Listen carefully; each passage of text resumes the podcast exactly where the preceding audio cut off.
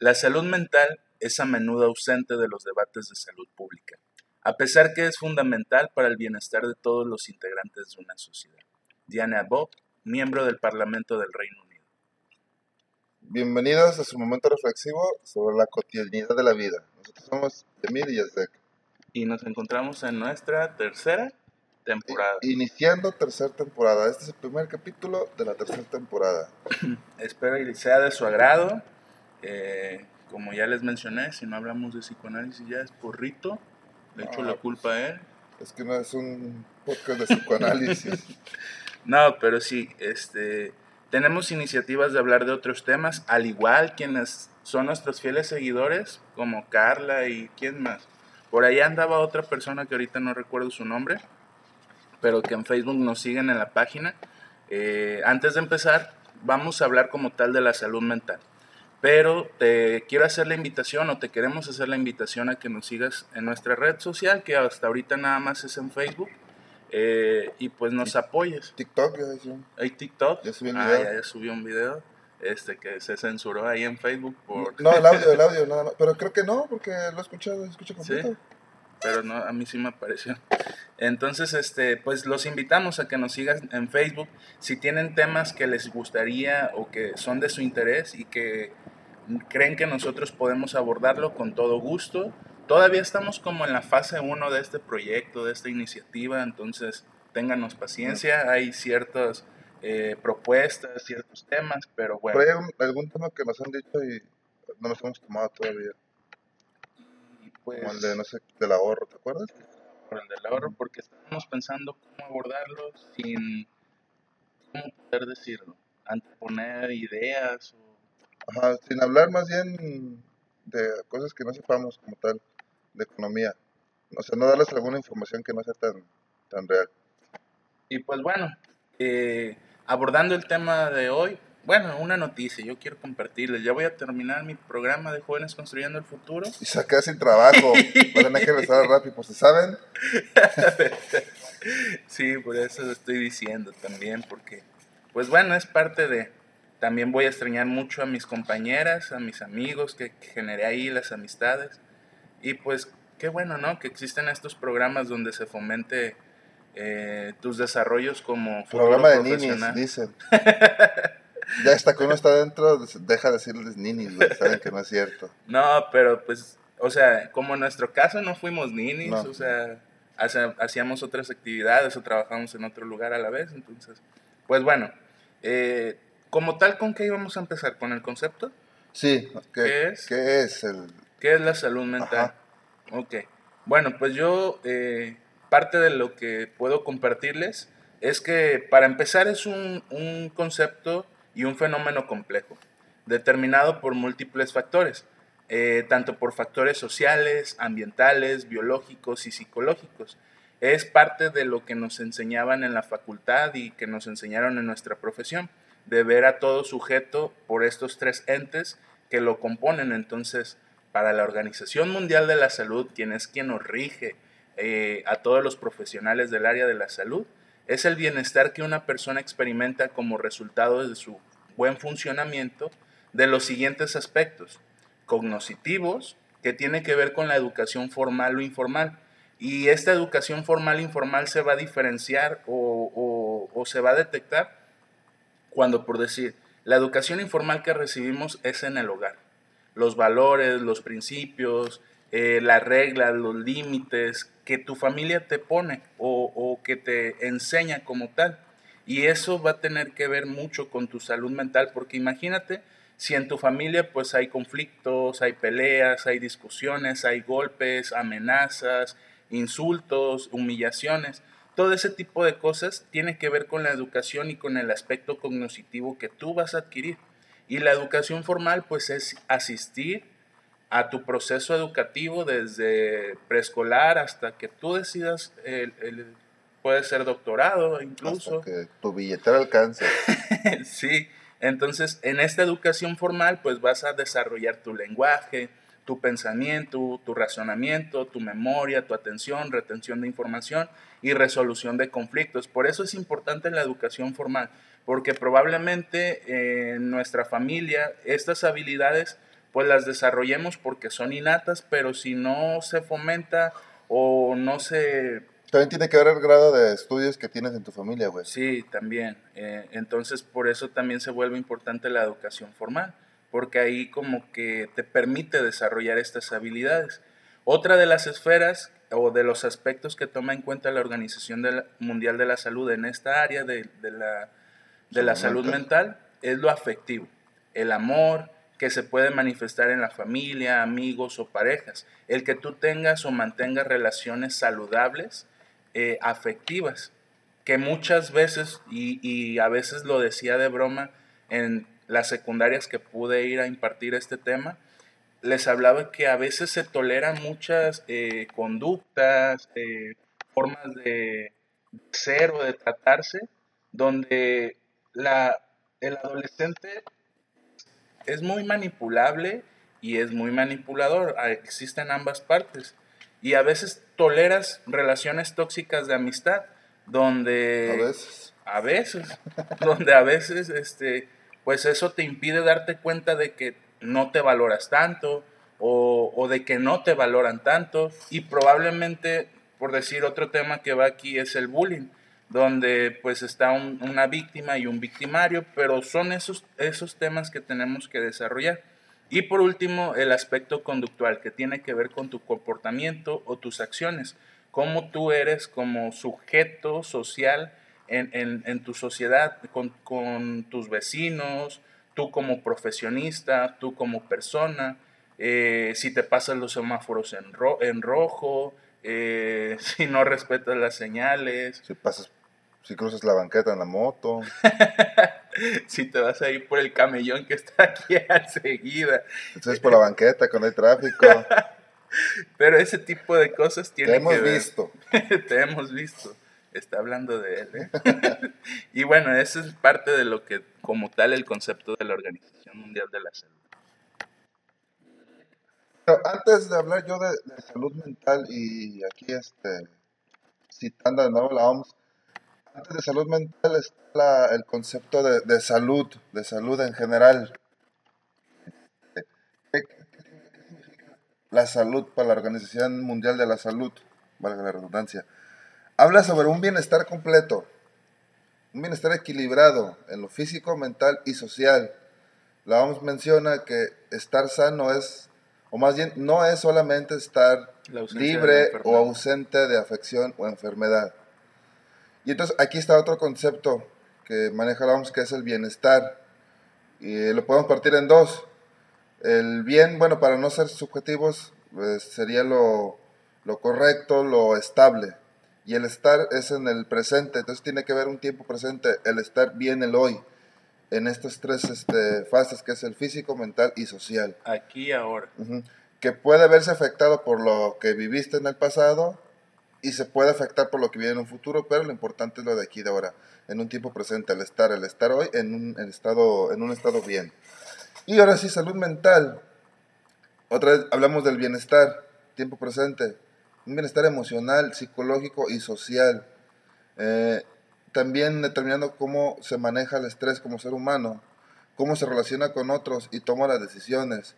Eh, también el estar ausente de enfermedades o trastornos mentales, y en términos generales es el equilibrio entre una persona y su entorno sociocultural que garantiza su participación laboral, intelectual y en las relaciones para alcanzar su bienestar y calidad de vida.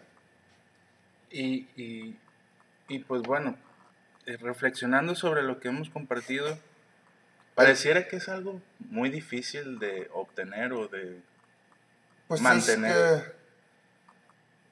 sí, porque el, el, la temporada pasada hablamos de muchos, muchos, muchos trastornos. Bueno, no muchos. Algunos, algunos, de ellos. Pero fueron más de cinco trastornos que, que, hablamos sobre ellos y no tocamos mucho la parte de estadística en cómo está México, mucho menos el mundo, pero sí, sí es difícil alcanzar una salud mental, si hablamos en porcentaje, al 100%. Mm, porque hay cosas que no dependen de nosotros. O sea, yo puedo atender mi, mi, sentir, pues, el tratar de sentirme bien, el pero yo no puedo solucionar lo que, para, lo que sucede en el contexto cultural o social. Yo no puedo solucionar ahorita el que deje de haber violencia Eh, eh, en las calles. pública. Yo todavía no puedo este, solucionar de yo solo eh, las agresiones hacia las mujeres que esto está aumentando y tenemos una madre, algunos tienen hermanas y pues de cierta manera eso también afecta. Entonces, pues sí, sí es difícil este, tener una salud mental al 100% porque hay cosas que se salen de nuestras manos. Pero lo que sí está en nuestras manos, pues ya sería, pues un error tal vez no atenderlo porque ya para estar más cerca de lo sano. Sí, y aquí es importante, no es que no es que nosotros fomentemos el que ustedes vayan al psicólogo, pero imagínense si nosotros como profesionales del área de la salud mental les estamos hablando de que es difícil mantener como tal una salud mental porque hay situaciones ajenas a nosotros que influyen y que nos van a, a, a colocar en una posición vulnerable, pues debemos de al menos tratar o procurar mantener esa salud mental. Eh, algo que recuerdo en la facultad que nos hablaban es que la- las personas se preocupan mucho por su salud física, pero omiten o descuidan totalmente la parte de la salud mental. Yo cuando fui con los adolescentes les decía, oigan, ¿han hablado con ustedes de este tema? No, no, psicólogo, nunca nos han dicho, no sabemos qué es. Eh, y les costó trabajo cuando hacíam- hacíamos lluvia de ideas, muy pocos sabían, este, a veces hablaban más de trastornos como la ansiedad o la depresión, determinando que pues una persona que no tiene salud mental tiene este tipo de Ujú. trastornos.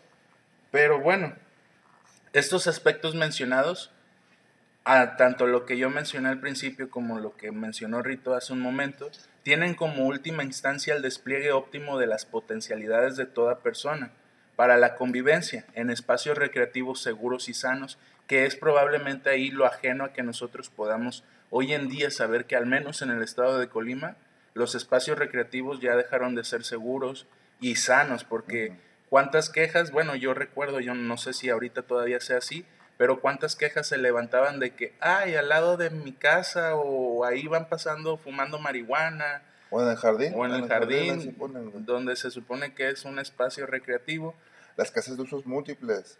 ahí Las casetas de las policías. casetas ya ves que a veces ahí se ponen. están abandonadas y sí, o, casas abandonadas en medio de algún lugar.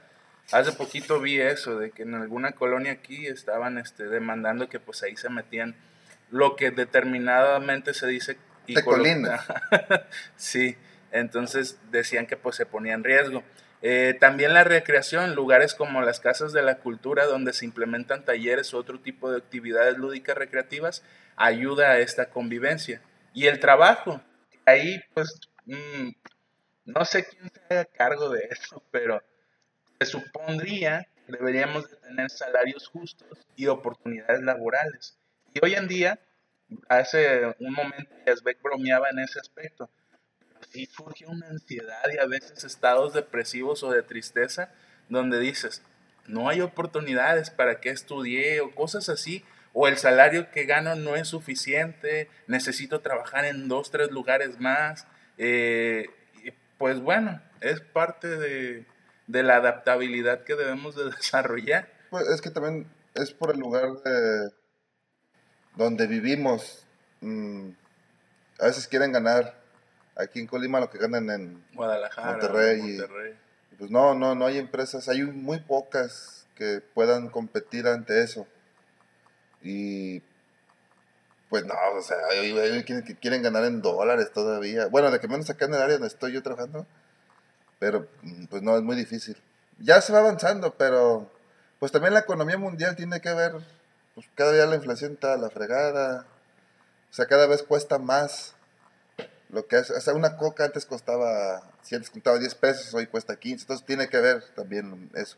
Sí, y recuerdo hace poquito también hablando de esa área del trabajo, que una, una institución de educación, no voy a mencionar nombres, se preocupaba por sus colaboradores, por mantener una norma, no me acuerdo, a lo mejor tú sabes, la de salud mental de los integrantes de, de una institución o de una Pues organización. está en NOM 035. Me imagino a lo mejor es esa. donde yo no sabía, ¿eh? Para mí yo era ignorante en el tema, o soy ignorante, pero escuchaba a mi compañera y decía que, por decir, si tú llegas a saturarte de trabajo, generar ansiedad, estrés o burnout, que es el trastorno como tal, se te dan días para poder eh, liberarte un poco de esa carga. Eh, es parte de, tu contrato, pues, de que la empresa detecte ese tipo de cuestiones y, tú les hagas saber, ¿sabes qué? Me he sentido muy presionado y te dan días asalariados. No, no recuerdo muy bien, pero es en esa parte. Pues, ese no, 035 sí tiene que ver con la salud mental, pero lo primero que hacen es buscan, sobre todo en, el rubro industrial, güey, donde dicen maquinaria o, o, hacen uso de herramientas, primero identifican si alguien tuvo alguna, por ejemplo, que se perdió una mano, se perdió un dedo, güey, para ver si tuvo un evento catastrófico, le determinan si ellos en el, en el número 35, y según eso, eso, genera un trauma. Y la ley te exige que esa persona debe tener el comprobante de que está yendo a atención psicológica por ese trauma severo que tuvo, por la pérdida de algún alguna extremidad o que llegaron y asaltaron el lugar y él, él estuvo viviendo esa parte. o, o, que, por ejemplo, hubo un desastre natural y te tocó ver cómo se cayó una parte y eso para ti fue un, fue un evento traumático. Entonces, sobre eso están atacando. Sí, también miden la ansiedad y todo eso, pero hasta donde yo sé, hasta yo recuerdo lo que yo leí, eh, ya ves que cuando te incapacitan en una parte, creo que te la paga el patrón y otra parte te la paga el, el, Bueno, el seguro del el, gobierno. Creo que en, en, cuestiones de salud mental y ansiedad nada más se te queda con lo que te da el patrón no creo que lo que te da ajá, nada no, más. pues una miseria. Cuando tiene que ver con la ansiedad. Pero imagínense o sea ahí está fallando mucho lo que son las tiendas de autoservicio eh, kioscos y oxos donde a cada rato asaltan y pues...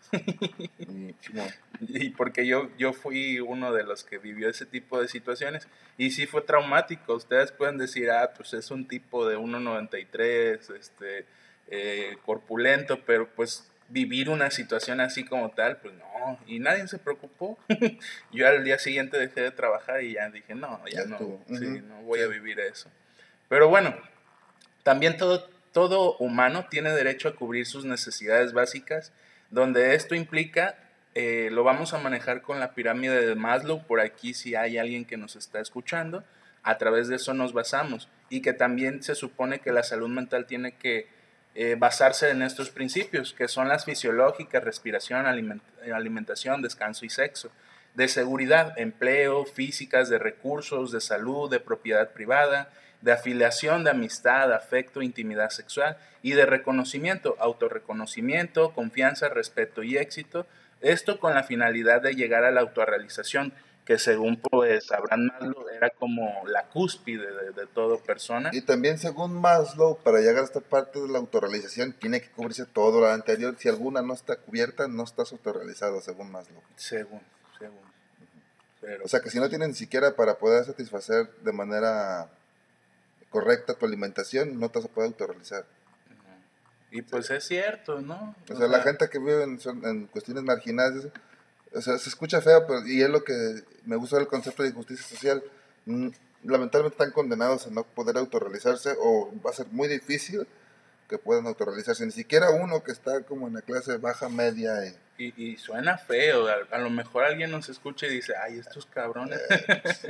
pero es la verdad, o sea, yo ahorita que estoy atendiendo a los adolescentes digo, no, pues ¿cómo quieren que en algún momento... No, no, a ver, a ver, tú, tú, ¿te sientes autorrealizado ahorita que ya te va a acabar la prueba de jóvenes cuestionando el futuro y la cuestión económica? No, güey, no. Pues me siento más capacitado. Pero no autorrealizado. Pero no autorrealizado. Eso, es de lo que, de lo que hablo, no, no solamente son las personas que tienen problemas mentales o de adicciones o que viven en cuestiones marginadas. A veces uno, güey, que no puede satisfacer toda la parte de la pirámide. Si le hacemos caso a más, lo puedes. O sea, si hacemos caso a lo que él dice, no estamos autorrealizados. Sí, y pues bueno, eh, ya para terminar tal vez este primer concepto y, y módulo es que la salud mental es importante en todas las etapas de la vida, desde la niñez, la adolescencia, la adultez y la vejez, porque a veces nos enfocamos por decir mucho en la niñez porque pues sí, es indispensable quienes son nuestros cuidadores que velen por la salud mental y física de esa pequeña persona que en algún momento va a llegar a ser adulto y que tal vez va a acarrear o va a desarrollar ciertos trastornos por descuidos o por negligencias de estas figuras, de estos cuidadores, de sus figuras de cuidador. Pero ah, nos enfocamos muchas veces a veces en eso. Uno, algo que, por decir, tu prima la otra vez mencionaba, Judith, eh, es que muchas veces no se contempla la salud mental en la vejez. A veces nos olvidamos totalmente de las personas adultas mayores donde llegan a ser eh, eh, golpeadas.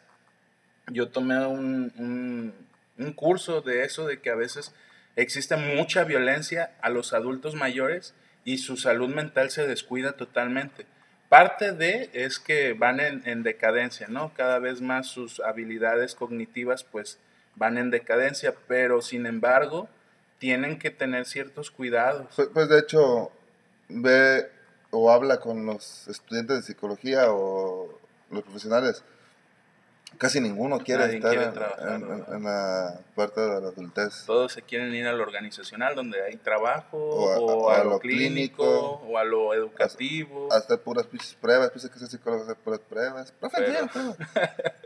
Pero, pero, en la parte de la vejez, esta parte es donde casi nadie no quiere intervenir. Y yo recuerdo cuando fuimos, nos tocó, este pues los abuelitos, yo les los voy a decir así, pues, ¿no? Pero son los adultos mayores, eh, pues los encuentras deprimidos, ah, constantemente te están repitiendo historias que vivieron en algún momento. A veces están frustrados y, y pues sí, pues suelen hacer o decir cosas groseras, pero pues uno como psicólogo pues, tiene que entender esa parte. Estudiamos la, el desarrollo humano, estudiamos las etapas de la vida, entonces no estamos yendo a lugares donde no nos dijeron, ah, esto va a pasar. Ya sabemos lo que va a pasar. Y, ya sabemos lo que va a pasar. Y como adultos, los que ya tienen más de 30 hacia adelante, porque todavía los de 20 y algo nos consideran jóvenes. Pues Peña Nieto tenía que, que, muy joven, el presidente ya estaba en los 40, güey. Entonces, depende de quién le preguntes. No, no, ya, los de 30 para arriba que son adultos, no se justifiquen con el discurso de así soy o así me deben de aceptar. Porque eso antepone muchos prejuicios y obstáculos para que tú logres cambios en tu vida. Y si, y si eres de los que dice esta frase, entonces poco o nada te va a ayudar a ir con el psicólogo porque entonces te vas a justificar siempre. Es que así me tienen que aguantar, es que así me enseñó la vida a ser, es que no voy a hacer cambios. Ajá, entonces pues bueno. Y así me ha funcionado. y bien frustrado el vato. Sin dormir, con problemas gástricos. En fin. Y bueno, ese, eso es del concepto de salud mental y un poquito de lo que les podemos aportar. Y, y, pues esto influye en mantener relaciones personales y familiares sanas, funcionar en entornos sociales, desempeñarte en el trabajo de una escuela de manera óptima, aprender a un nivel acorde a nivel edad e inteligencia que debes de tenerlo, porque a veces también vas en que, educación o estimulación temprana y no sé qué, ahí van los niños ya con 7 años con pinches trastornos de, ansiedad, güey, porque los papás, ya, ya que tiene que contar y tiene que leer. Sí. Y participar en otras actividades importantes, en esto influye la salud mental. Sí, sí, en eso también tiene que ver. La otra vez me tocó ir a, a uno de los municipios de aquí de Colima, no voy a decir a dónde, pero sí vi muchos problemas de psicomotricidad. Yo hice un ejercicio de pasarse el aro por el cuerpo con las manos agarradas. Y aquí con los de Colima, bien, ¿no? O sea, rápido lo hacían, buscaban estrategias. Pero ya cuando fuimos a este otro municipio, no tenían ni idea de cómo pasarse el aro, duraron mucho tiempo, los veías todos este, tensos, que no, no fluía su cuerpo para poder desarrollar la actividad pero tiene que ver mucho con este desarrollo psicomotor que, se genera. Y pues, También están los que sobreestimulan y están los que no estimulan nada. Ah, sí. Pero bueno, el siguiente punto era sobre cómo está México, ¿no? ¿Cómo está México? Yo no traigo. ¿Cómo le va a México en la salud mental? ¿Cómo le va a México en la salud mental? dale, dale. bueno, eh, esto que voy a comentar fueron los datos que se tenían hasta el 2018. No encontré si algo más actualizado, pero 2018 creo que era. Probablemente es porque hacen cada cierto año las encuestas. Bueno. Pero hablan de que un 17% de la población presenta al menos un trastorno mental y una de cada cuatro lo padecerá como mínimo una vez en su vida. Actualmente, solo una de cada cinco recibe tratamiento. O sea, de ese 17% que están con, una, con un trastorno mental, solamente uno de cada esos, uno de cada cinco de esos 17% están recibiendo un tratamiento. Y... ¿Qué pasó? No, bueno, es que a lo mejor pasa lo mismo como en adicciones, ¿no? Que a veces las personas no conocen a qué institución acercarse. A qué institución y a veces ni siquiera saben, güey, que lo tienen. También. No, lo detectan. Eh, Pareciera que. No, no, saben por, no saben por qué están tristes y no, no quieren hacer nada del día a día, porque no le tengan de trabajar. Sí. Ese es el problema también, que no, no saben qué es lo que que lo que tienen en las escuelas, pues regularmente nomás hay un psicólogo, es imposible para identificar. Y es educativo. Mm, todos los trastornos que pueden existir. Eh, otro dato es que el estigma y la discriminación que sufren los enfermos mentales y sus familiares impide este, en un gran porcentaje el que puedan este, ir a atender esta parte de su trastorno. Pues sí, es muy difícil aceptar y decir, ya lo, ya lo habíamos hablado en los diferentes trastornos que abordamos, que tú como familiar pues debes de buscar adaptarte y, informarte. Y, y el problema es aquí es, y, o sea, nada más como ejemplo, la sociedad, que le decimos, bueno, yo comentaba que es imposible controlarlo. Eh, hay personas con trastornos mentales y la sociedad todavía los tacha o los etiqueta. Yo, por ejemplo, tengo, es un ejemplo, ¿eh? Que tuviera, eh, no sé, depresión y en vez de Yasbek me digan el depresivo. Ay, el depresivo. Dice, ya, ya, ya me están cambiando mi, mi nombre. ya, tu ser. Entonces eso pues es un fallo de la sociedad que si hablamos en el contexto de la salud, pues no vivo en un entorno sano, pero no es mi culpa. Sí, y, eso me está, una, me está dando un estigma, me está discriminando y me va a desmotivar aún más a yo ir a atenderme. Sí, y, a ver, y eso es lo que yo también me di cuenta en esta oportunidad que tuve de ir a las secundarias, que les decía, no se autodiagnostiquen, para ser, para ser diagnosticados deben de ir con un psiquiatra o psicólogo clínico o alguien especializado. No podemos decir, ay, es que tengo depresión. Y les preguntamos qué es depresión o ansiedad y no saben decirnos. Entonces, mucho, mucho de lo que pasaba era de que a veces yo hacía un ejercicio de autorreflexión y muchos adolescentes no hablaban. O sea, lloraban por el ejercicio, por recordar ciertas experiencias, pero se quedaban callados. Tal vez algunos tuvieron agresiones sexuales, agresiones físicas, pero preferían omitirlo y uno de ellos me dijo una vez, es que, profe, no le voy a decir porque sé que se van a burlar mis compañeros. Entonces, mm, yo les pedía mucho respeto, les decía al menos que el día de ese día que trabajamos eso, mantuvieran esa relación sana o que no molestaran a su compañero de decirle, oye, ¿por qué lloraste? O, o ¿por qué este, no lo dijiste? O, o, ay, estabas llorando, que quién sabe qué. Pero, es que siendo, siendo realistas, es, es imposible, güey, que siempre, de que menos uno va a ver que se va a burlar, güey. Y ese va a despertar a todos. sí. Ese gusta estarse burlando. Entonces, sí es difícil. creo que lo recomendable sería que en persona, pero volvemos a lo mismo, hay un solo psicólogo por institución, si te, si te fue bien, porque hay lugares donde no hay.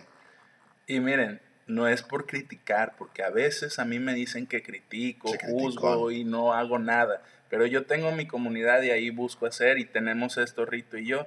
Entonces, la otra vez les decía a unas compañeras, los de Secretaría de Juventud aquí en el estado de Colima están fomentando mucho la salud mental, pero en su sistema ellos no tienen psicólogos. Entonces, lo que hacen es referenciar o canalizar a las personas a otras instituciones a centros de integración, al DIF, a centros de atención primaria en adicciones, que ya se cambió de nombre ahorita porque están implementando o están eh, acoplándose y adaptándose a que existen más trastornos, no solamente las adicciones.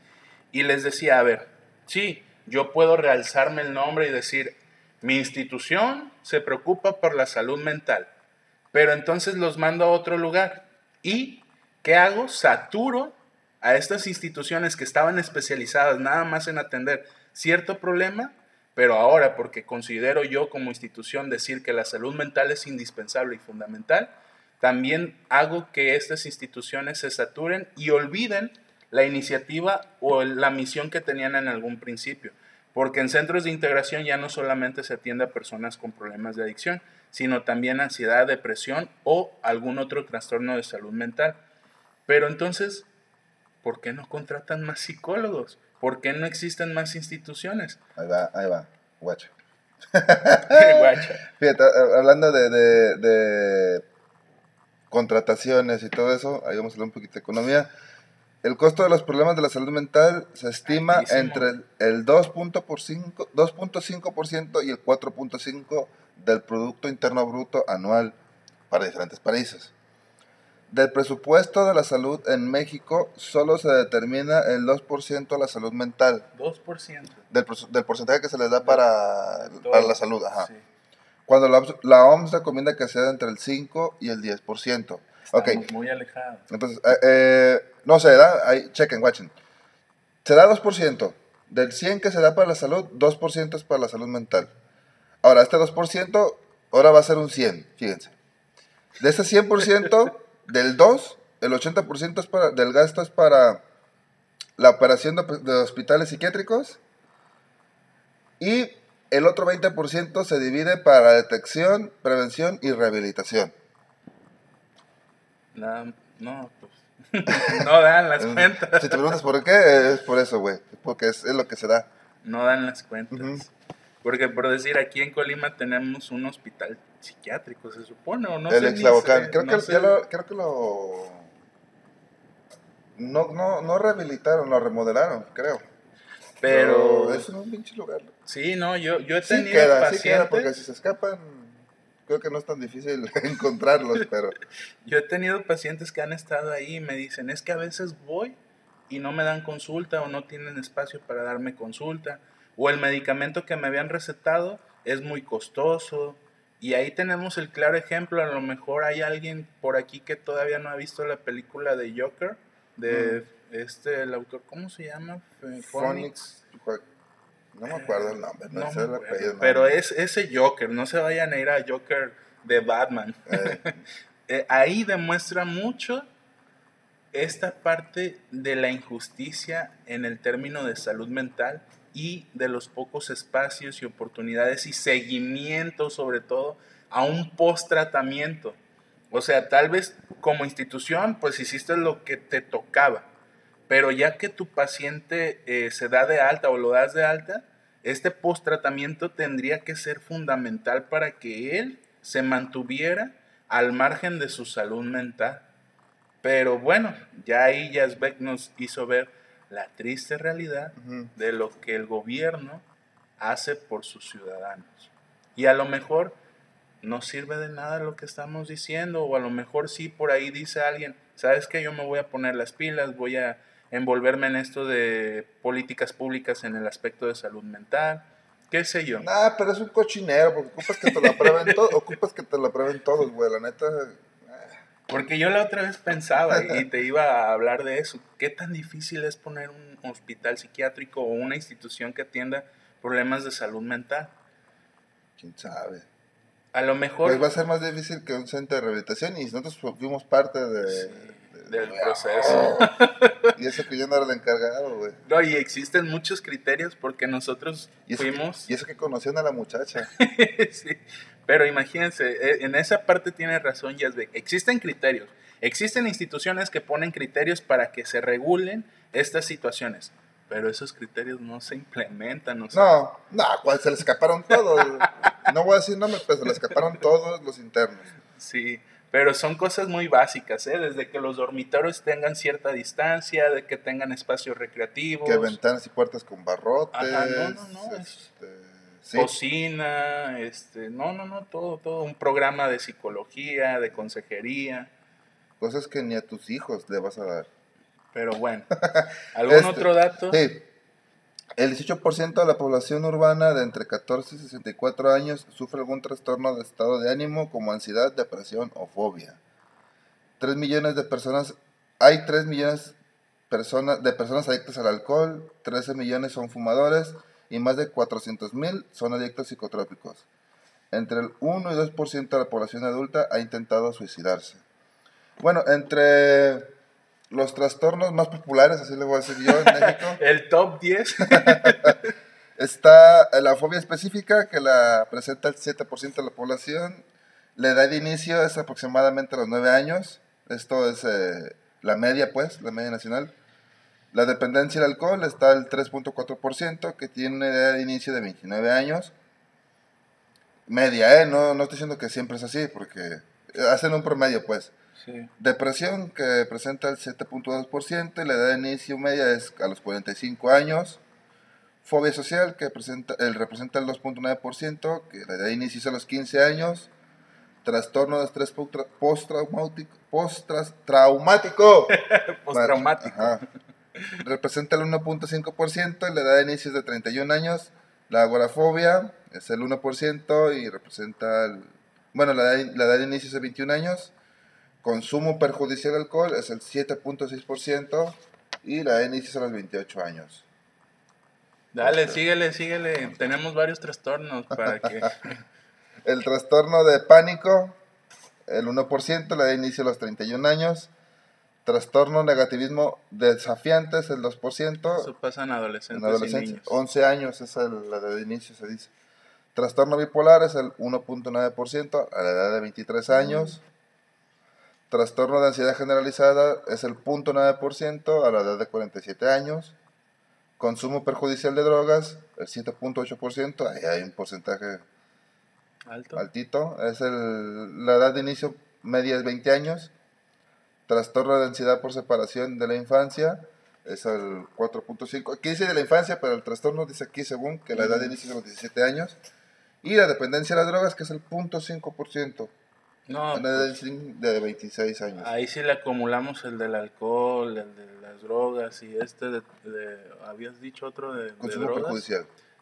Se hace una Una cantidad, cantidad grande. pero pero sí, por decir, acá en centros de integración tienen que el, el inicio de consumo es a los 13 años. En el 2017, 2018 era a los 20, no, a los 17, 18, 2018 es de esto más o menos, guacho. ¿Ahorita qué, qué edad? a los 13. Ok. No, está, bajando, pero la edad, no, no, la- no, la- no los consumidores. Chingada madre.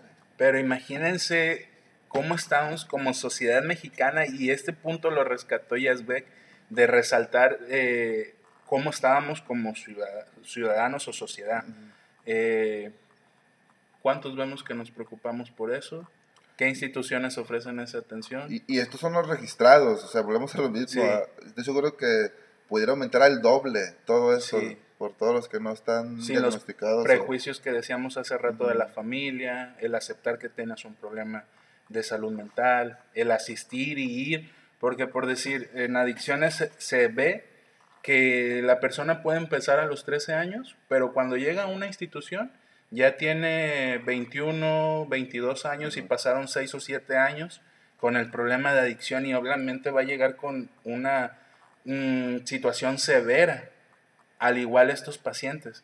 Ya cuando llegan, ya es una situación severa donde se pudo haber prevenido, pero desafortunadamente, pues, o sea, hay algunas instituciones, y aquí resalto lo de la Secretaría de Juventud, tampoco nomás no les voy a tirar, lo de centros de integración, lo del DIF, lo de Secretaría de Salud como tal y todas sus subsecretarías que van a las escuelas e implementan programas. Hace poquito aquí en, en- en Colima tenemos un programa que asistimos a las, a las secundarias y fomentamos esta parte de la salud mental.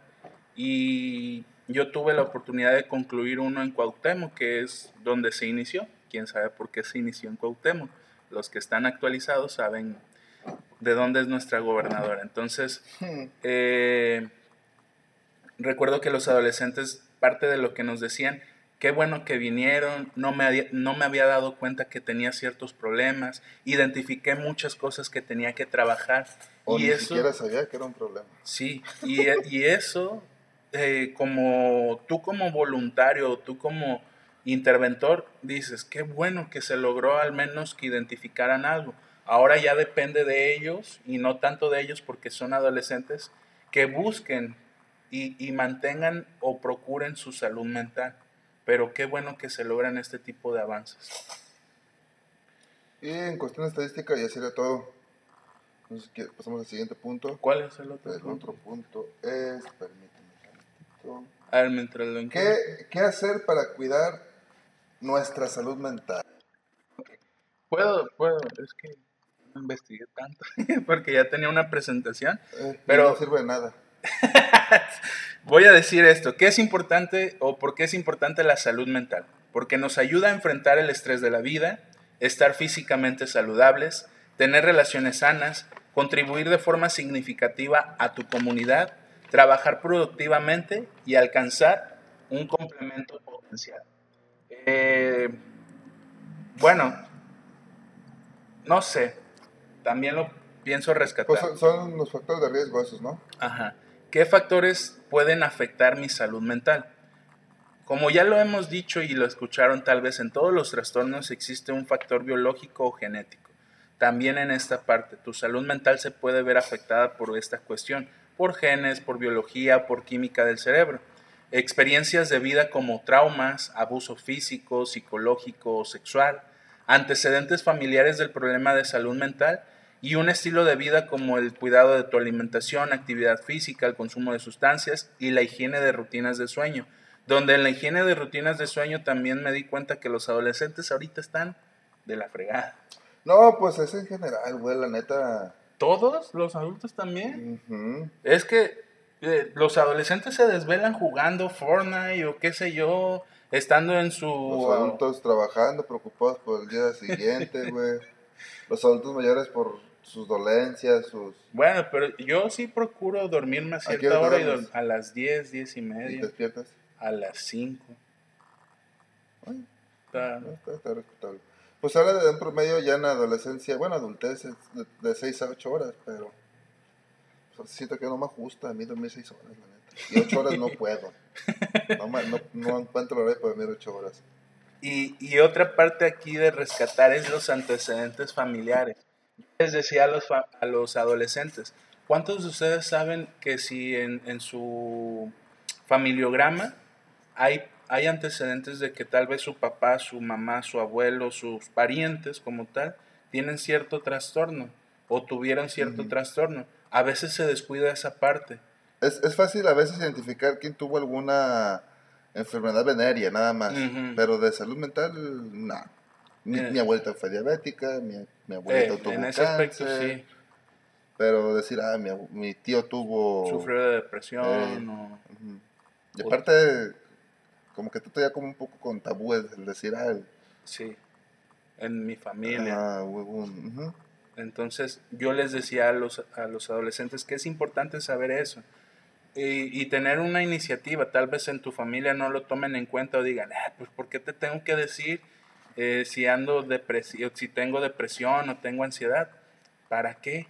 Mira, si en el familiograma, Se a mí no me pasó, pues, a mí no me pasó, pero sí, sí escuché algunas ahí de otra, por otras personas que conocí fuera de la facultad.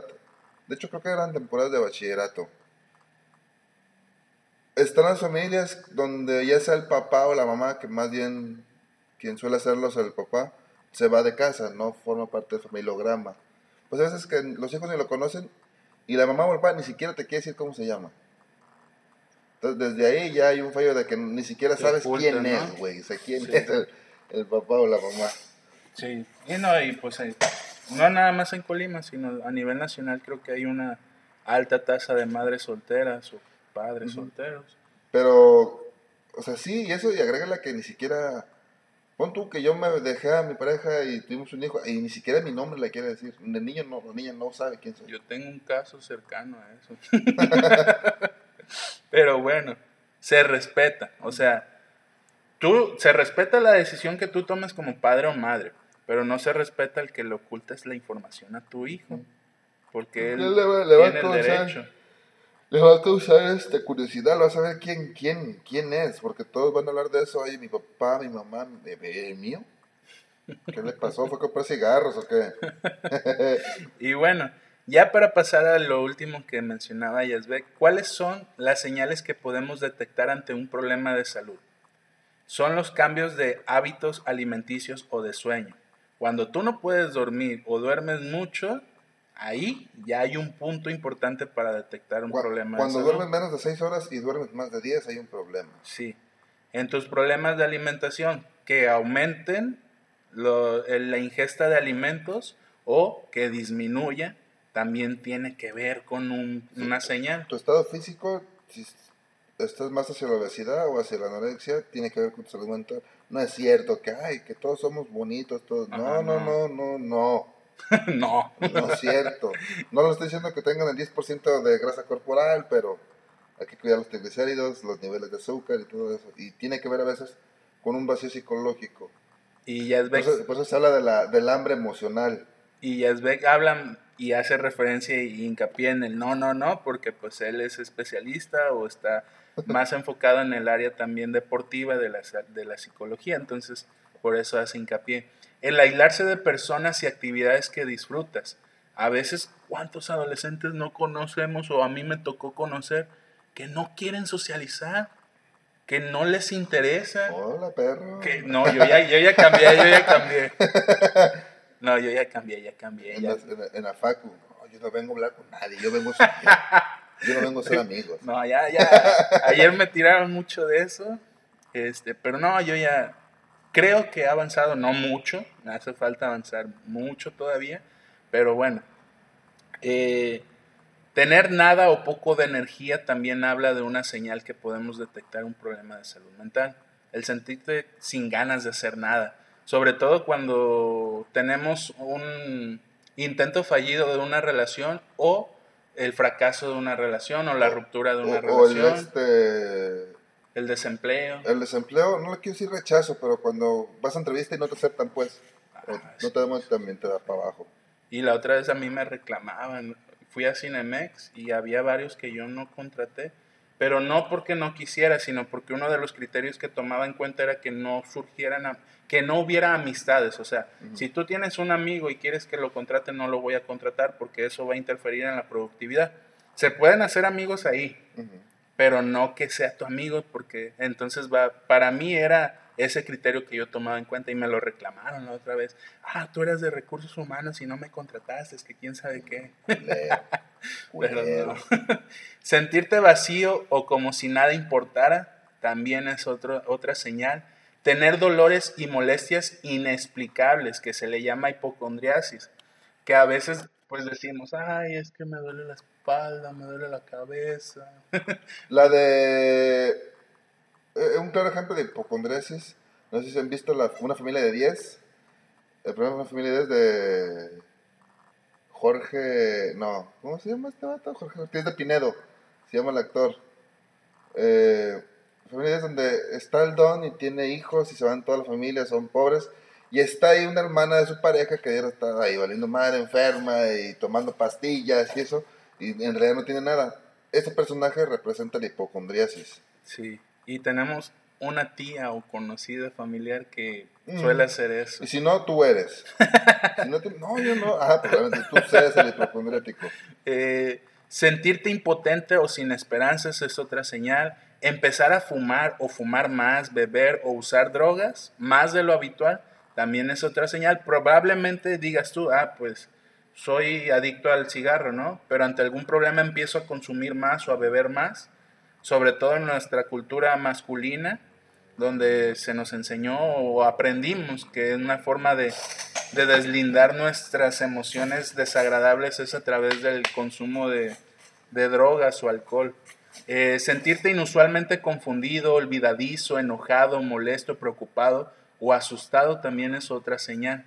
Eh, tener cambios de humor severos que causen problemas en tus relaciones es otra señal. Y esta señal yo la otra vez la vi con una compañera que pues yo soy muy llevadillo y una vez no toleró eso y ¡pum! estalló y dije, ¡ay, caray! También a lo mejor tuvo un día malo, güey, no durmió bien, o no le dio desayunar lo que quería. o no desayunó. No desayunó, güey. o no le dieron, este... Yo, yo por eso, este... ya casi no me llevo con la gente. y menos si no, o sea, mi criterio es conocerlos más de Sí. un año, güey, para poder ¿Ah, sí? Sí, ya. Ah, ya. y bueno, este, tener pensamientos o recuerdos que no puedas sacar de tu mente, esto se le llama rumiación, eh, pero que estés a cada rato en el pasado. Es que si hubiera hecho, es que si hubiera dejado de ser, Y si hubiera pasado esto. ajá, y, y si lo hubiera... hubiera hecho así. Por decir, la otra vez un, un, un morrillo, un adolescente me decía, es que, ¿usted qué cree? Que si hubiera, si me hubiera puesto a trabajar más, mi novia que me llevaba cuatro años consideraba que sí era útil, porque la novia le decía, es que eres, eres un inútil, Es tú no un, haces nada. es un inservible. Ajá. Y pues a veces esta edad sí define el que ganes tú más o tu pareja, obviamente, Y si hubieras tenido otra pareja mejor. o hubieras elegido mejor. Y por último, no, te- no poder realizar tareas diarias o cuidar a tus hijos o ir al trabajo o a la escuela como tal. Y pues bueno, ahora sí. La última, que era qué? Eh, hacer tener una buena salud mental. Otra vez hablando de la injusticia social, hay grupos vulnerables en México donde es muy difícil que puedan tener en totalidad su salud mental y entre estas son las familias en situación de pobreza, eh, individuos desempleados, adultos mayores, víctimas de violencia o abuso, la población rural, población rural, nada más por ser la población rural, fíjense, niños y niñas en situación de calle, personas con discapacidad, madres adolescentes y población migrante. Entonces- y este, en una decías población rural, ¿verdad? Ujú. Ayer decía de broma una compañera que son más impulsivos, pero sí solemos ver en noticias que, por decir, en otros pa- países menos desarrollados que en México, o incluso aquí en México, a cada rato vemos que ah, amaneció macheteado o macheteó al vecino, Linchado, güey. linchado. Y a veces tiene que ver con la poca oportunidad de educación que reciben, Por algo que tú mencionabas al principio, que tiene que ver con la educación este, formal. formal. Y ni así a veces, pero sí influye. Eh, y bueno, el tener una salud mental no tan favorable puede impactar en el, por ejemplo, ausentismo laboral. Eh, se tiene ahí el dato que entre el 35 y 45% de las personas que se ausentan del trabajo se deben a problemas de salud mental. También puede haber desmotivación y desapego y violencia, riesgo como alcoholismo, alcoholismo y drogadicción. Y yo recuerdo que dos veces, nada más, yo no soy de las personas que falta al trabajo, pero una vez, cuando estábamos como en tercer o cuarto semestre, no, no sé qué estaba pasando en mi vida, que dije, no voy a ir. Ya estaba ahí en el trabajo y no me sentía a gusto. Sentía que tenía que tomarme el día, pero yo no soy una persona que falta al trabajo. Siempre, aunque esté lloviendo, aunque esté enfermo, asisto. Pero ese día dije, no, necesito tomarme este día. Y me valió y me fui. Me fui. Sin bueno, explicaciones, no le di explicaciones a ya mí. me voy. sí. Pero a veces es fácil, es difícil tomar estas decisiones porque pues tú consideras ser una persona responsable, ¿no? Y el qué dirán o el qué pensarán a veces te, te antepone a tomar estas decisiones, pero es respetable.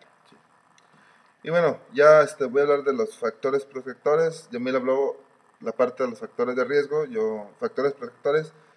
Protectores que te van a ayudar a tener la salud mental. ¿va? Desde la parte individual. Factores protectores como una alimentación adecuada, cercanía o apego a la familia, logros escolares, autocontrol, habilidades sociales, optimismo, creencias morales, valores y autoestima. Factores protectores familiares, como padres que proveen cuidado y ayuda, armonía familiar, familia segura y estable, relaciones de apoyo, normas y moral sólida en la familia, comunicación afectiva y expresión emocional. Desde una parte escolar, sentimiento de pertenencia, clima escolar positivo, grupo de pares prosocial, Mm, colaboración y apoyo, oportunidades de éxito y reconocimiento de logros, reglas de la escuela en contra de la violencia. Y por último las sociales, que tiene que ser una relación cercana con una persona significativa, compañero o mentor, oferta de oportunidades en momentos críticos o en ámbitos importantes, seguridad económica, buena salud física, acceso al mercado laboral y vivienda digna. Pero de todo esto mucho no se implementa. No depende ni siquiera de nosotros, de que yo pueda hacer algo para que suceda así. Vuelvo a lo mismo, tiene que ver con la sociedad y la cultura que nos pueda proveer. No se frustren, no sea al decir, no, es que tú tienes que echarle ganas para que te compres ese carro que tú quieres, pero si, si el mercado laboral no te da para que te paguen más de 4 mil pesos, pues va a ser muy difícil que tal vez te quieras comprar el este Tesla que tú quieres. o una mamalona, ¿no? Un camionetón. Sí, o sea, y, y, no es porque estés fallando tú, no es porque no, estés teniendo logro laboral. Tú te estás esforzando. Ahí tiene que ver más con la parte de la sociedad, de la cultura, del estado económico del país, del estado, del municipio.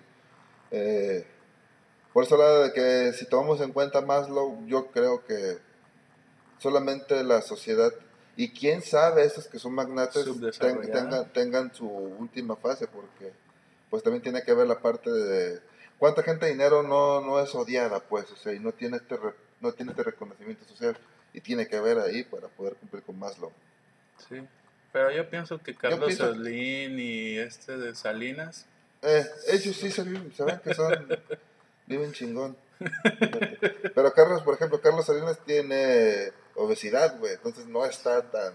También en físico. Entonces Salinas sí, güey, Carlos Salinas se ve buen pedo.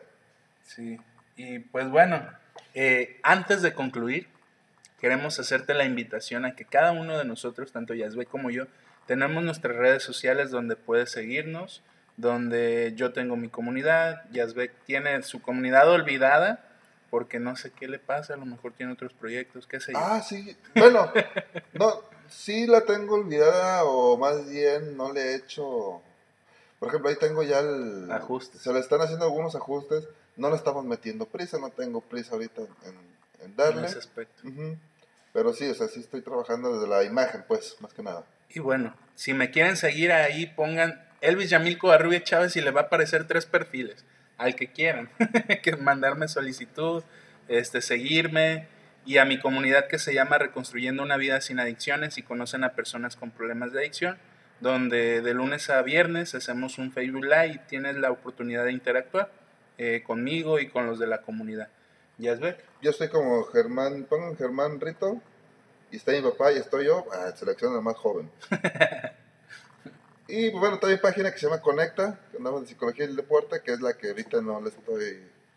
Pues ya tengo algo, yo pienso que cerca de. un año, ¿no? no ya voy, unos 10 meses, yo pienso que sí son que no he puesto ya algún post o algo. Pero ahí estamos. Y por último, ¿cómo se diagnostican los trastornos mentales? Vamos a hablar nada más de tres puntos. Primero debemos de asistir con un psicólogo clínico, como ya lo mencionábamos hace un momento un psiquiatra, un neurólogo. Como siempre le hemos mencionado, un neurólogo o psiconeurólogo. Con estos profesionistas nada más.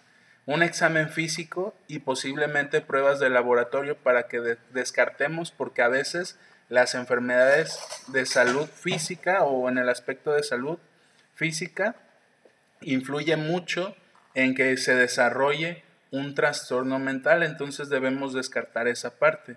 ¿Puedo ir con un trabajador social a que me diga qué tengo? No. ¿Puedo ir con, este, con la Herbalife? Con un coach, no. ¿Puedo ir con el chamán? No. Ah. y por último, una evaluación psicológica para diagnosticar un trastorno mental. Si tú quieres ir con esas personas que acaba de mencionar Jasbeck, es respetable. Nuestra cultura todavía está influenciada por ciertas creencias, ideologías, estereotipos.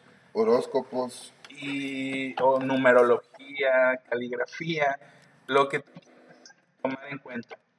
Yo como conclusiones de este tema es que la modificación y creación de leyes en cuestión de salud mental debería estar como una prioridad en el poder tanto legislativo como judicial y velada por el poder ejecutivo, políticas sociales en relación a la salud mental.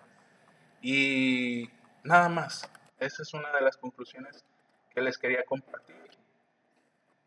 Pedimos agradeciendo la oportunidad que nos das de ser escuchados, que te suscribas o que, o que nos sigas en podcast en, en, en, Spotify, y, Google Podcast y Anchor.